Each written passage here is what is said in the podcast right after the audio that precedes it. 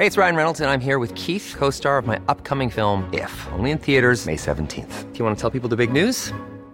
All right, I'll do it. Sign up now and you'll get unlimited for $15 a month in six months of Paramount Plus Essential Plan on us. Mintmobile.com slash switch. Upfront payment of $45 equivalent to $15 per month. Unlimited over 40 gigabytes per month. Face lower speeds. Videos at 480p. Active Mint customers by 531.24 get six months of Paramount Plus Essential Plan. Auto renews after six months. Offer ends May 31st, 2024. Separate Paramount Plus registration required. Terms and conditions apply if rated PG. A ver, ayer se presentó un plan para reactivar la economía eh, amplio, se dice diverso y hay otros dicen que es más de lo mismo.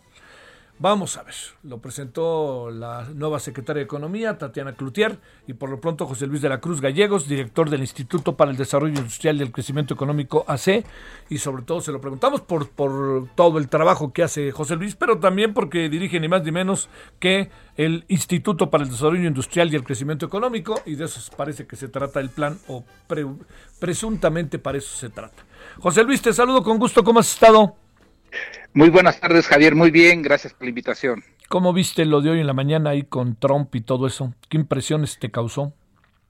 Eh, bueno, yo creo que hay eh, tres elementos básicos de eh, la entrada de, de, Biden al poder y la salida de Trump.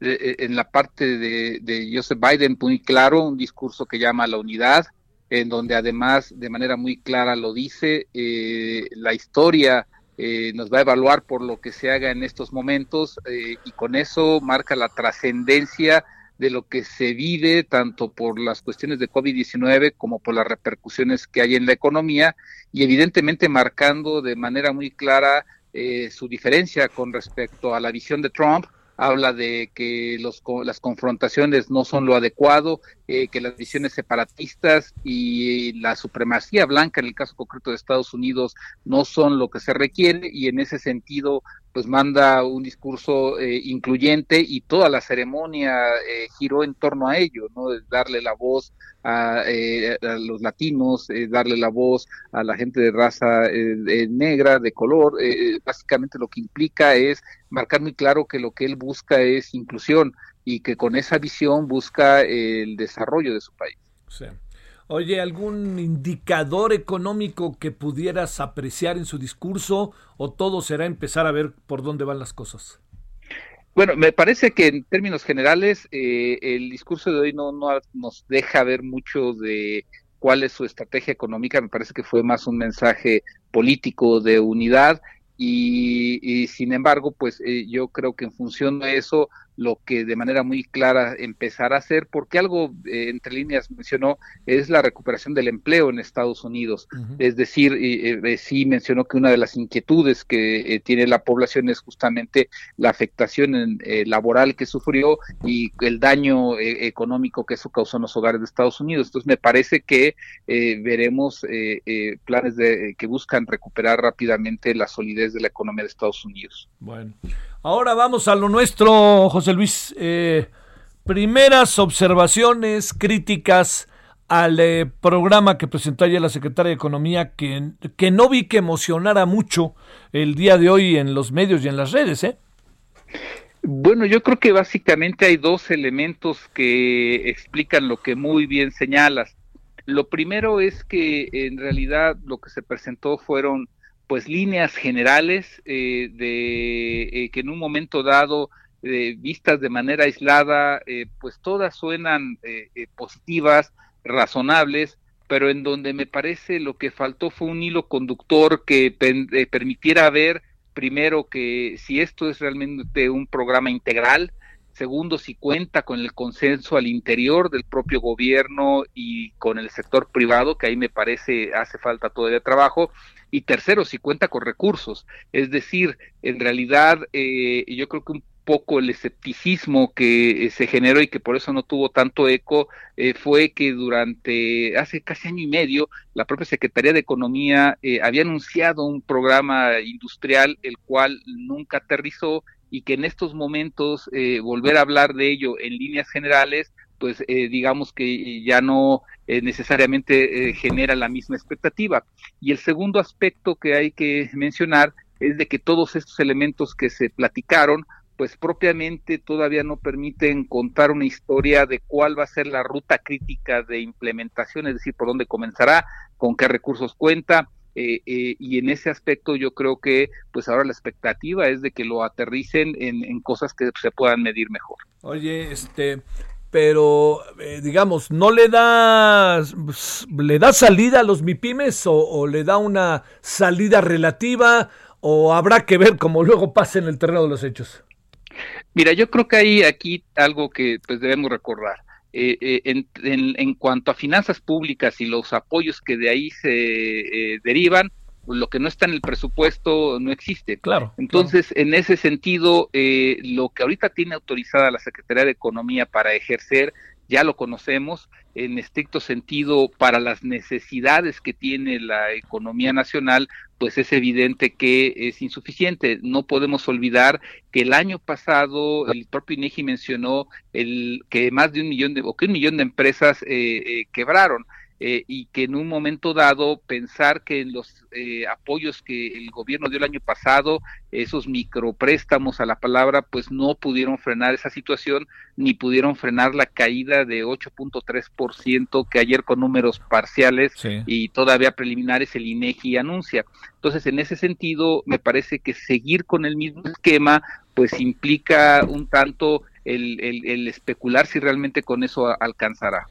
Oye, a ver, déjame plantearte, si esto que estamos eh, eh, planteando, eh, que estás planteando, eh, es posible en función, por supuesto, lo que no está en el presupuesto casi que no existe, pero es posible también en función de la, de la situación económica del país, la pandemia, eh, no llega tarde, ¿Qué le pueden dar a las MIPIMES cuando las MIPIMES están contra las cuerdas y no es que noqueadas? Esa parte, ¿cómo podemos este, observarla? Y también, entiendo, es un plan económico después de dos años y más de gobierno. Uno se tendría que preguntar si antes no se pudo haber hecho algo más. Eh, bueno, comenzando por esto último, a mí me parece que las cifras muestran la necesidad justamente de haber eh, prevenido y actuado eh, de manera oportuna. Y te doy dos cifras. Eh, si tú hoy observas con lo que conocemos del PIB, eh, por ejemplo, el sector de la construcción, resulta que hoy nuestro sector de la construcción es 250 mil millones de pesos más pequeño. es decir, si tan solo quisiéramos llevar a la construcción a lo que tenía antes del COVID-19, necesitaríamos darle 250 mil millones de pesos. Sí. Si lo mismo quisieras hacer con el sector servicios, tendrías que encontrar 1.1 billones de pesos, es decir, 1.1 millones de millones. ¿Esto de qué nos habla? Y te estoy hablando de dos sectores de toda la economía. Eh, eh, de que el efecto de la estrategia que se siguió y evidentemente la profundidad del daño que causó el COVID-19, pues acaban implicando una afectación estructural sobre la economía del país. Y en ese sentido, a mí me parece que es positivo que la secretaria de Economía plantee la necesidad de un programa de reactivación económica. Ahora lo que hace falta ver, me parece, es eh, eh, ver la profundidad que el mismo puede tener cuando se dejó pasar el tiempo oportuno, en donde ella no estaba, pero en donde ahorita pues sí hay cierta urgencia, sobre todo por el daño que el mercado laboral ya recibió. Tiene Tatiana Cloutier las capacidades en términos del área, no de ella misma, que evidentemente las tiene, pero tiene las capacidades de eh, para encabezar un proyecto de esta naturaleza o qué podríamos hacer, qué podemos ver, porque además hasta donde entiendo el equipo quedó igual, ¿no? digamos que hasta lo que ahorita se conoce, eh, sí, eh, lo, lo, el único cambio fue en la titularidad de la Secretaría. Sí. A ver, en función de lo que te dije, ¿tiene ese es el personaje indicado o, o qué alcanzas a ver ahí? Mira, yo creo que existe la posibilidad, pero fuera de presupuesto. ¿Esto qué implica? Eh, eh, la secretaria tendría que trabajar muy fuertemente con el sector privado, que es el que tendría ahorita la posibilidad de reactivar su inversión, eh, en donde empresas nacionales y transnacionales podrían mover ciertos flujos y en donde lo que se requiere son acuerdos, acuerdos que estén aterrizados a las necesidades de cada sector productivo la receta que se requiere para la construcción es distinta que para el sector automotriz, distinta que para el textil, el vestido, y en ese sentido eh, me parece que la Secretaría de Economía sí tiene la posibilidad, a través de un programa de política industrial que la secretaria mencionó, pero que es necesario elaborar, para generar esos programas estratégicos en donde se asiente el terreno para generar certidumbre, confianza a través del diálogo, para que sea la, inversión privada la que empiece a hacer funcionar esto y creo que eh, tendría que tener el apoyo del Ejecutivo para buscar elevar el contenido nacional de la inversión y del gasto de gobierno y esas dos cosas por sí solas podrían empezar a hacer funcionar mejor la economía. Estamos ante una situación en que luego en el gobierno eh, se, aprecia, ¿no? Que es eh, las dependencias se dirigen desde Palacio Nacional o, o, qué, acabas por pensar? Y no lo digo para que el presidente pase por alto, ¿no? Sino que también tengan peso propio las dependencias dinámicas propias. Ahí que alcanzas a apreciar, José Luis. Bueno, yo creo que en estos momentos es muy claro que el presidente López Obrador ejerce eh, pues una directriz muy clara sobre cuáles son los elementos estratégicos bajo los cuales se rige cada una de las dependencias. Eh, lo, se entiende que lo ha hecho para alinear lo que él eh, ha determinado como la transformación que requiere el país. Yo creo que aquí el único elemento a plantear es que esa estrategia fue diseñada antes del COVID-19, eh, antes de que el mundo sufriera la transformación que provocó esta enfermedad y que en un momento dado generó la recesión más profunda en 90 años, no, nada más en México, en el mundo, que ha golpeado al 95% de los países, pero en donde algunas naciones como China ya salieron de esto. China ayer reportó su noveno crecimiento eh, en actividad industrial, eh, noveno eh, mes consecutivo, y esto lo que nos muestra es que hay ejemplos en donde sí se puede darle la vuelta a la situación y en este sentido me parece que es pertinente adecuar la estrategia a esta nueva realidad. Ese está el asunto. ¿Cuándo puede estar realmente a prueba esta nueva propuesta de la señora Cloutier?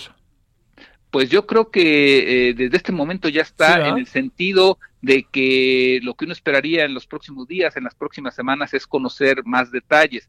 Si estos detalles eh, no llegan, eh, si estos acuerdos no llegan, pues va a correr la suerte de lo que se mencionó en octubre del 2019, esa, esa, de ese decálogo de política industrial que no se aterrizó en acciones más específicas. Bueno, pues este, veremos, mi queridísimo José Luis, pero eh, digamos, también habrá que ver si este plan necesita modificaciones, no sé qué vaya a pasar en la relación bilateral, todas estas cosas, ¿no? Con Estados Unidos a partir de que hay un, o si hay un nuevo momento, ¿estarías de acuerdo con eso? Que hay un nuevo momento en Estados Unidos a diferencia del de Trump. Sin lugar a dudas, y a mí me parece que ahí es una oportunidad para México. Eh, Biden quiere recuperar empleo en Estados Unidos, quiere reactivar la manufactura y México puede tener ciertas edad para eh, lograr eso. Te mando un saludo, José Luis de la Cruz. Buenas tardes. Gracias, buenas tardes.